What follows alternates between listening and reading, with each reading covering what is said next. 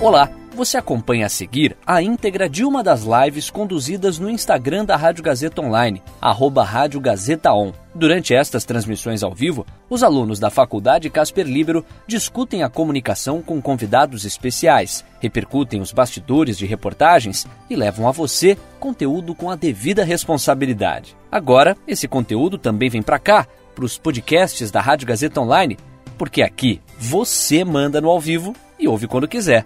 Boa live para você.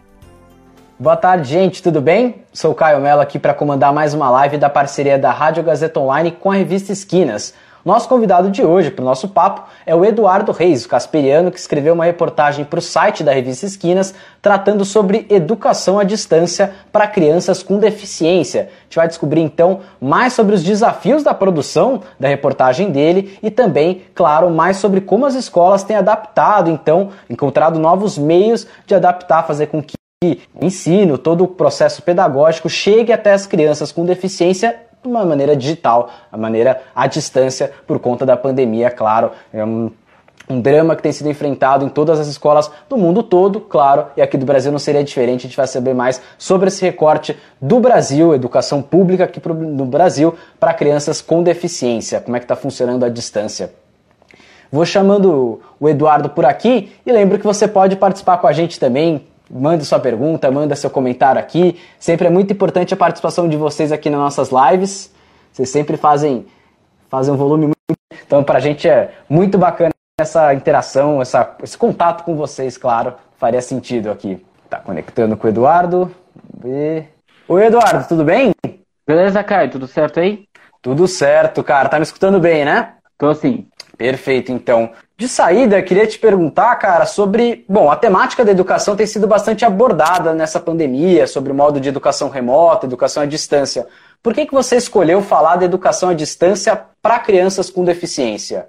Então, justamente pelo fato de que o tema da educação tem sido recorrente, mas que esse público específico não tem voz.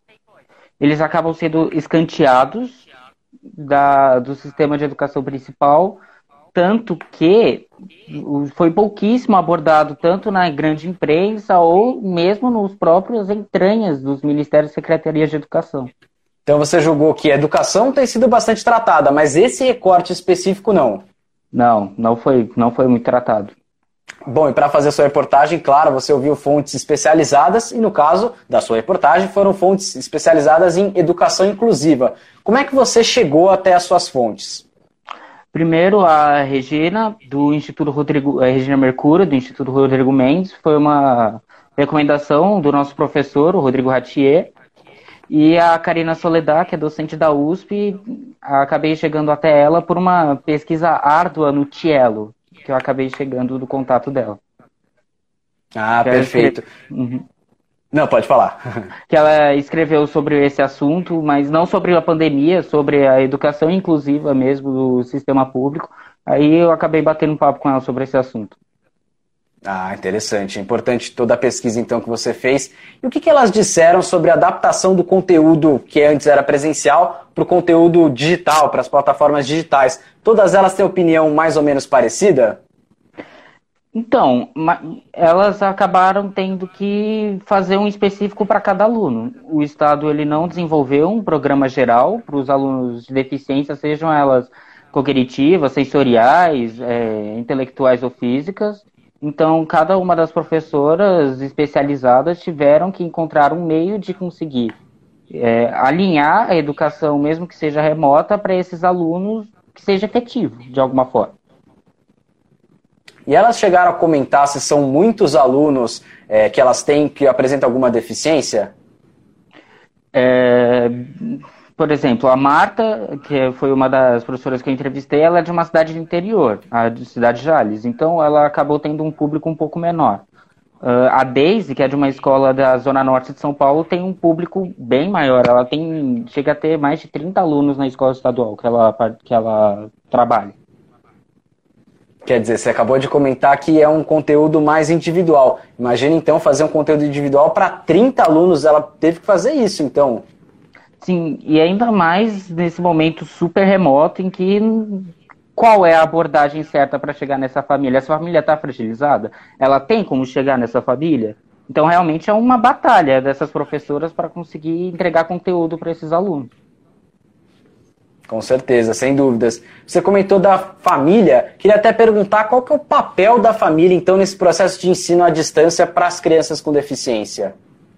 Quando se trata da criança com deficiência, o papel da família é dar o apoio e suporte. O problema é, é que a gente tem o cenário de dois tipos de família. As famílias que, é, tem, que tentam dar todo o suporte possível e as famílias que acabam não conseguindo em que muitas vezes o, a, o família é às vezes composto por mãe solo ou com os avós.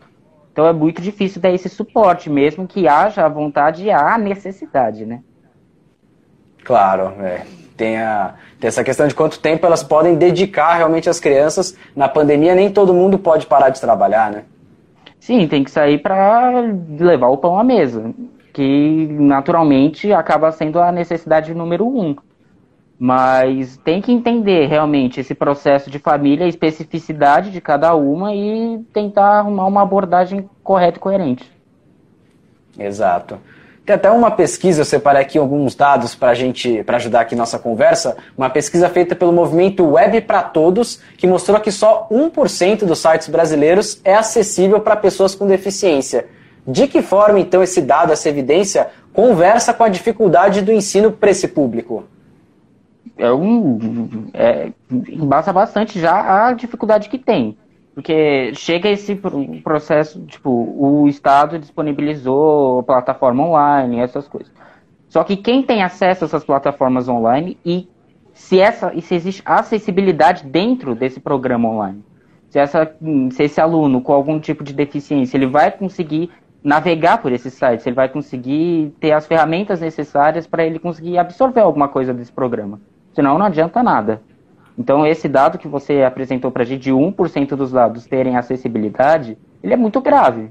Ele simplesmente mostra como esse público, ele é escanteado, ele acaba não sendo muito tratado e que simplesmente é, um, é uma carência, uma carência muito grande.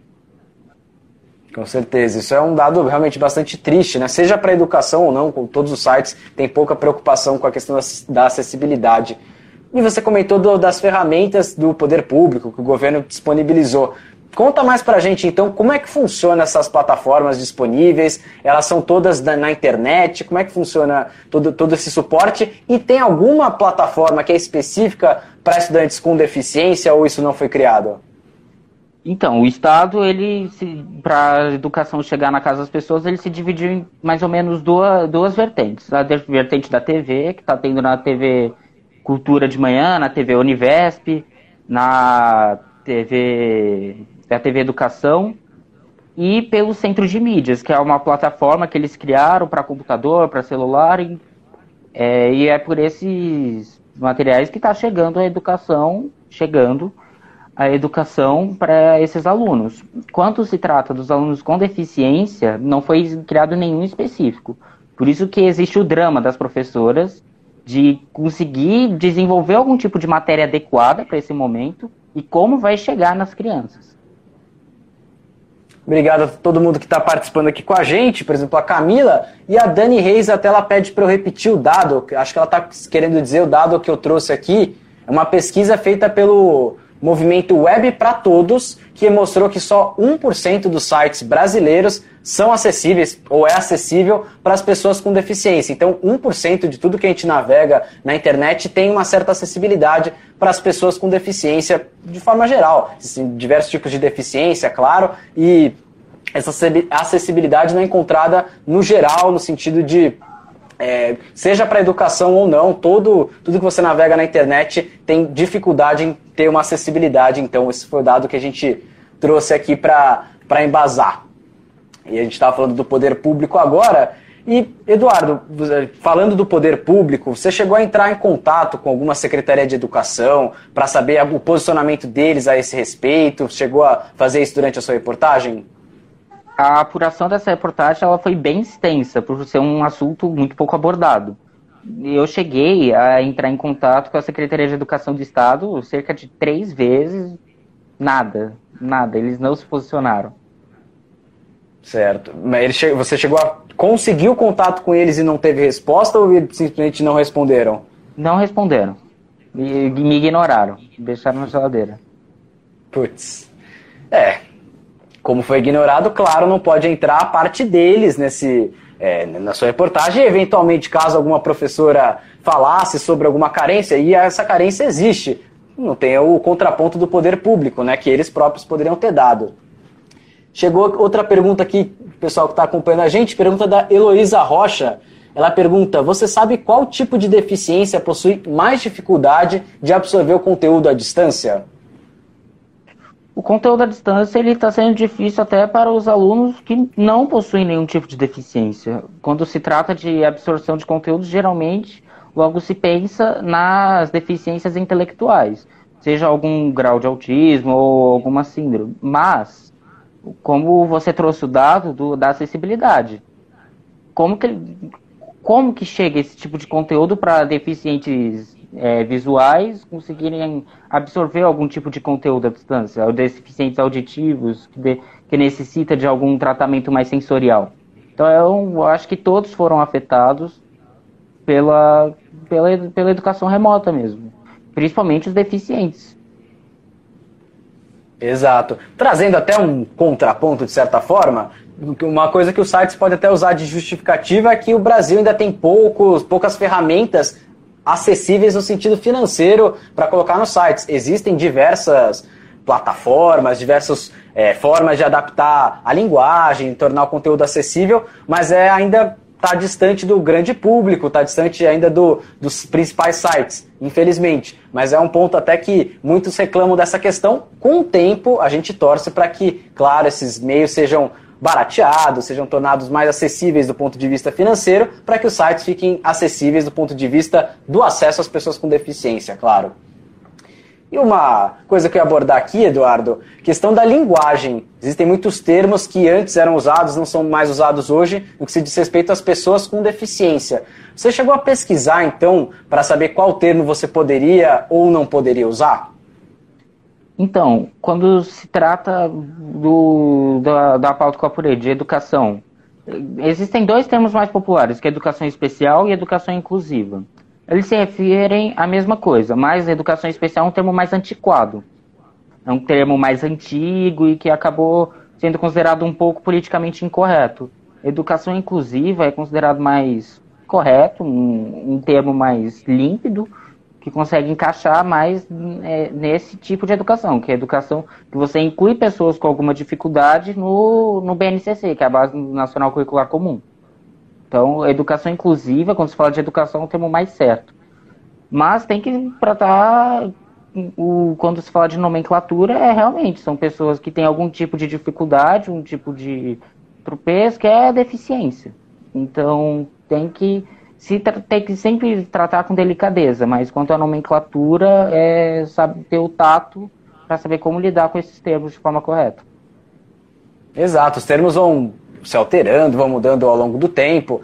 Antes a gente falava de pessoas deficientes, hoje já não é um termo tão correto, é pessoas com deficiência mais no passado, ainda nos anos 90, começo dos anos 2000, se falava muitas vezes com crianças com deficiência, falavam crianças defeituosas, que é um termo horrível hoje em dia, mas era um termo usado antes. Então, claro, né, a linguagem vai se adaptando para ficar o melhor possível e, nesse sentido, cabe a nós jornalistas sempre acompanhar, sempre apurar coisa que você fez, então, pelo, pela sua resposta, isso é bem importante, né, tratando desse público. E no geral agora, Eduardo, não só na linguagem, qual é a maior dificuldade e o maior desafio de escrever uma reportagem tratando de educação inclusiva? É o terreno que você vai pisar. Do que você vai se basear? Como que eu falei no começo, esse público não tem voz nenhuma. Eles não têm voz, eles não têm lugar de fala, eles não têm espaço, eles acabam sendo muitas vezes deixados de lado. Então, para você conseguir chegar em pesquisas que apuram é, esse tipo de assunto. Ou profissionais da área é muito difícil você chegar, porque é um termo, é uma coisa que os detentores do poder ou quem cuida muito da educação acabam deixando de lado. Então a maior dificuldade realmente é, foi o processo de apuração para tentar achar dados, achar fatos, é, coisas sobre o gênero, que é muito ignorado.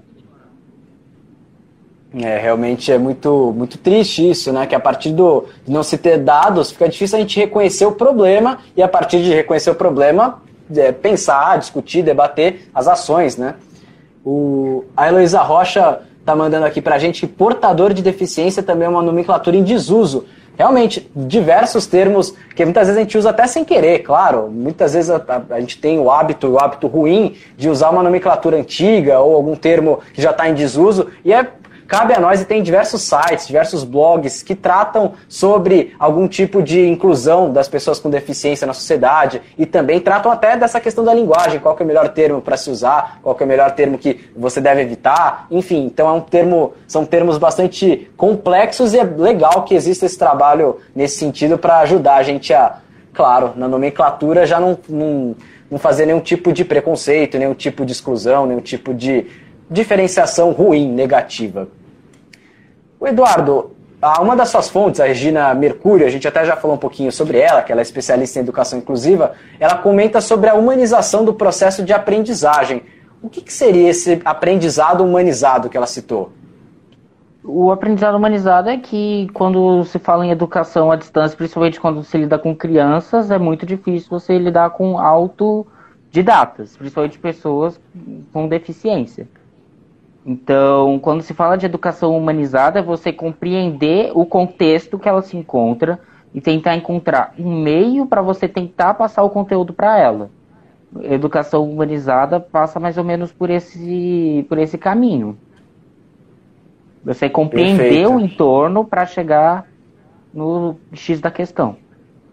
E qual que é a principal dificuldade de ter uma educação humanizada, um aprendizado humanizado à distância? Elas comentaram sobre isso? O mais difícil é realmente você ter, chegar a elas com qualidade. Você a acessibilidade. Quando a gente fala do ensino público, do estado de São Paulo, por exemplo, em que menos de 50% das pessoas têm um computador em casa e tem que falar também dos aspectos de por exemplo, quando a gente foi tratar dessa live, o, a conexão com a internet, o áudio, o som, a luz, então, tem várias, vários fatores para se levar em consideração. Então, parece que todo o caminho que esse tipo de educação percorre é com enormes pedras no caminho que todos os profissionais tentam driblar essas pedras de alguma forma.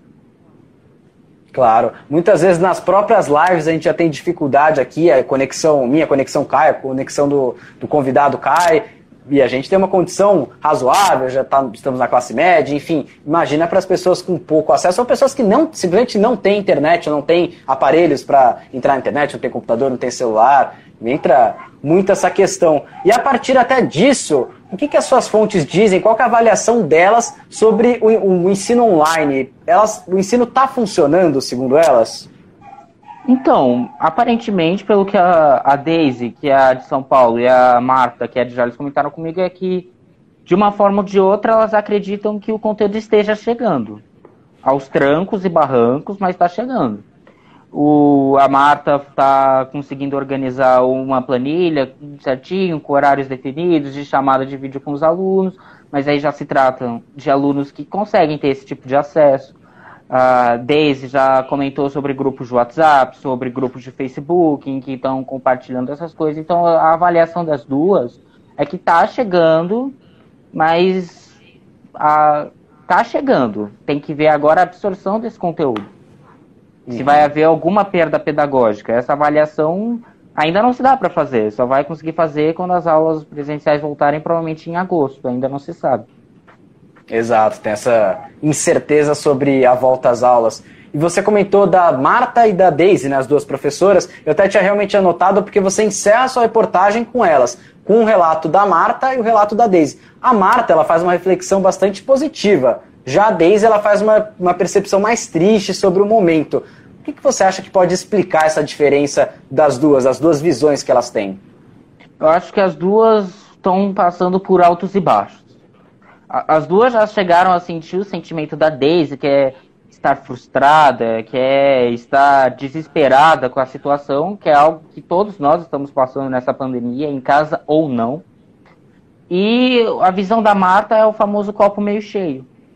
Ela conseguiu é, identificar de um jeito que ela consegue faz, pensar. mesmo com todos esses problemas, eu ainda consigo ver a, o rosto dos meus alunos, ainda consigo passar alguma coisa. Então, os sentimentos que as duas registraram, as duas com certeza tiveram ao longo desses três meses de quarentena. Ah, mas o, o X da questão é o movimento predominante. O que a, a Marta ela conseguiu entrar mais em contato com os alunos e a Deise encontra tantos empecilhos quanto, mas aí depende do, da, do resultado mesmo que as duas observam. Como eu comentei mais cedo, a Marta tem uma demanda menor de alunos. Então, eu acho que depende muito do contexto. Mas quanto ao sentimento das duas, as duas passaram por altos e baixos, mas o predominante da Marta é o copo meio cheio e o da Daisy é o copo meio vazio. Entendi. A Daisy traz algum sentimento de culpa, talvez, de muitas vezes não estar tá conseguindo contato com os alunos?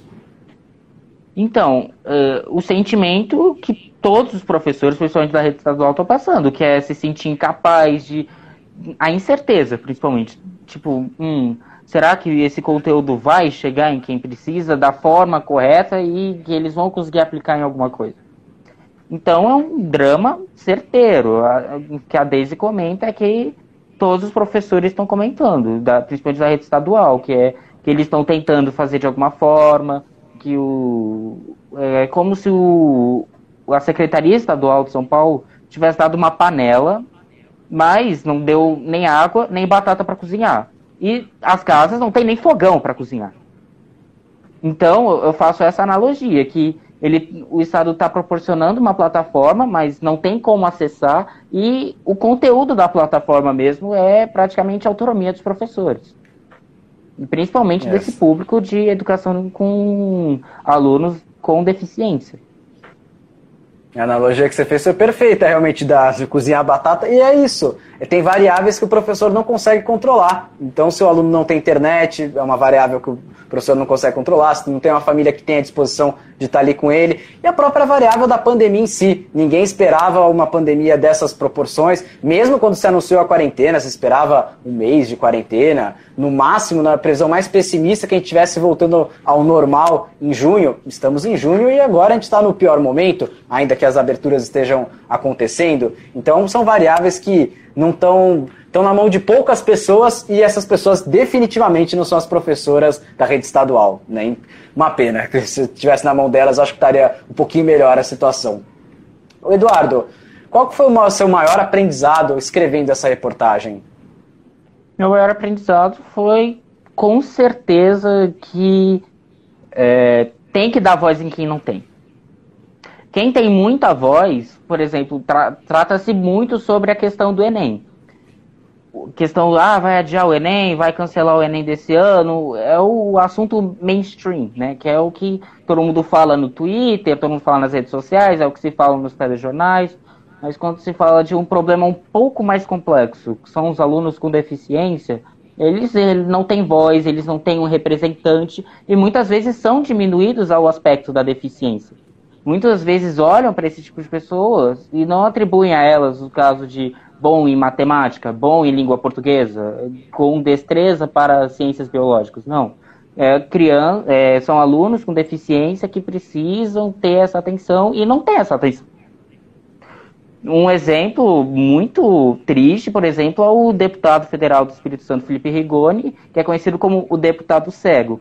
Ele não é o deputado cego, ele é um deputado do Partido Socialista do Brasil do Espírito Santo que tem deficiência visual.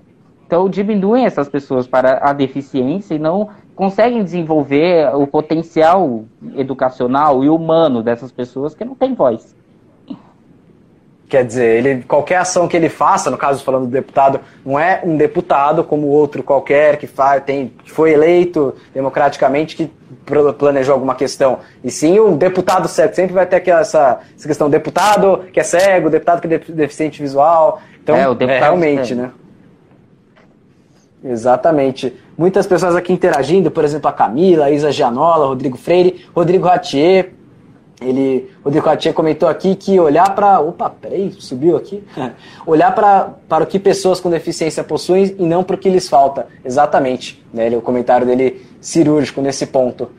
Eduardo, agora qual reflexão que você espera oferecer a quem lê a sua reportagem? A reflexão que eu espero que venha é pensar nos três âmbitos da, de, do processo de educação à distância, que é o âmbito dos alunos, os alunos com deficiência, como que está chegando neles, as professoras especializadas nisso, como que elas estão desenvolvendo para chegar nisso, e o poder público. O que o poder, poder público está fazendo de políticas públicas, de ações, de planos para chegar. Então, o, o, o, importante é você pensar nisso. Eu dei a visão das professoras, que, como por exemplo, a Daisy fala que está desesperada, está cansada, está desesperançosa, a Marta tenta de alguma forma fazer a educação não perder qualidade. E a gente, os alunos não têm voz, a perspectiva que eles têm é quase nenhuma, e o poder público que também não consegue agir de forma certa, apesar de estar tentando. Não podemos falar que o poder público está ignorando. Ele está claro, fazendo claro. o que pode, né? Que é proporcionar uhum. plataformas digitais, televisão, mas isso, os problemas são humanitários e passam bem longe da Secretaria de Educação. Exato. É um tripé, então, né? Ou seja, professoras, alunos, e da parte deles, via de regra, dessas, desses dois, dessas duas pernas tem bastante esforço. E o poder público é complicado, é até complexo a gente falar, porque poder público, prefeitura é poder público, governos estaduais, e o Brasil tem 27 estados, né, 26 mais o Distrito Federal, é poder público. Então, claro, a gente não pode falar pelos 27 estados, a gente não pode falar por todas as ações. Tem o governo federal, que é poder público também, evidentemente mas é um tripé injusto, né, da gente ver que as professoras muitas vezes carregam esse tripé nas costas, né? Então, uma reflexão bastante necessária que a gente tem que fazer e a sua reportagem traz para a gente essa reflexão. Eduardo, inclusive, muito obrigado pelo papo. Agora, é, até vou deixar espaço aberto aqui para você convidar o pessoal a ler sua reportagem. Ó, tá no site de Revista Esquinas, só pesquisar é a matéria de do que a educação especial, educação especial não, educação inclusiva. Olha o autor da reportagem cometendo um delito. Acontece até nas melhores famílias. Mas o que é um duplo desafio, é o desafio natural e o desafio por se tratar de pessoas que já precisam de, o, de uma abordagem diferente. Então tá lá no site de Revista Esquinas, tá também no Instagram, você entra no link da bio tá super convidadíssimo a ler e fazer o seu feedback.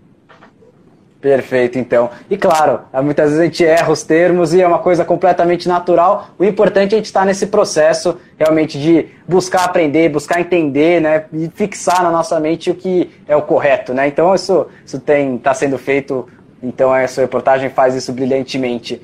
Pessoal, agora dois convites que eu tenho para vocês. Primeiro é, daqui a pouquinho, 5 da tarde, tem Discoteca Gazeta com hoje vai ser com Bento Araújo, ele que é jornalista, pesquisador, colecionador de discos e também autor da série de livros Lindo Sonho Delirante. Começa às 5 horas, você pode ouvir pelo nosso site, radiogazetaonline.com.br ou então no nosso aplicativo, disponível no sistema iOS, também disponível no sistema Android. Depois, o programa é das 5 às 6, Discoteca Gazeta. Depois, vai ter uma live, 6 horas da tarde, assim que acabar a discoteca. Então, você pode mudar de volta para o Instagram aqui, no Instagram da revista Esquinas. Vai ter uma live hoje, dando sequência à série de lives que eles têm feito sobre saúde mental. Hoje, o papo vai ser com Daniel Martins ele, Daniel Martins de Barros, ele que é professor colaborador do Departamento de, Psiquiatria da Faculdade de Medicina da USP e também é médico do Instituto de Psiquiatria do HC, do Hospital das Clínicas. E ele vai falar sobre o lado bom do lado ruim dessa pandemia. Live, então, sobre saúde mental, tema muito importante também. Tá aí feito esses dois convites. E eu, é, essa live aqui, pessoal, vai ficar disponível no nosso IGTV e no nosso canal no YouTube também, caso você tenha entrado no meio do caminho, queira acompanhar ela na íntegra, queira depois compartilhar. Eu volto então na sexta-feira, quatro da tarde. Pessoal, obrigado a todos que participaram. Conto com a participação de vocês de novo na sexta. E Edu, brigadão por essa live, foi um prazer. Valeu, cara. Até a próxima. Até. Tchau, tchau, gente. E aí, curtiu? Essa foi a íntegra de uma das lives conduzidas no Instagram da Rádio Gazeta Online, arroba Rádio Gazeta On. Siga a gente por lá e fique ligado nas novidades são os alunos da Faculdade Casper Libero com a mão na massa para levar a você um conteúdo de qualidade. Podcasts Rádio Gazeta Online. Você ainda mais conectado.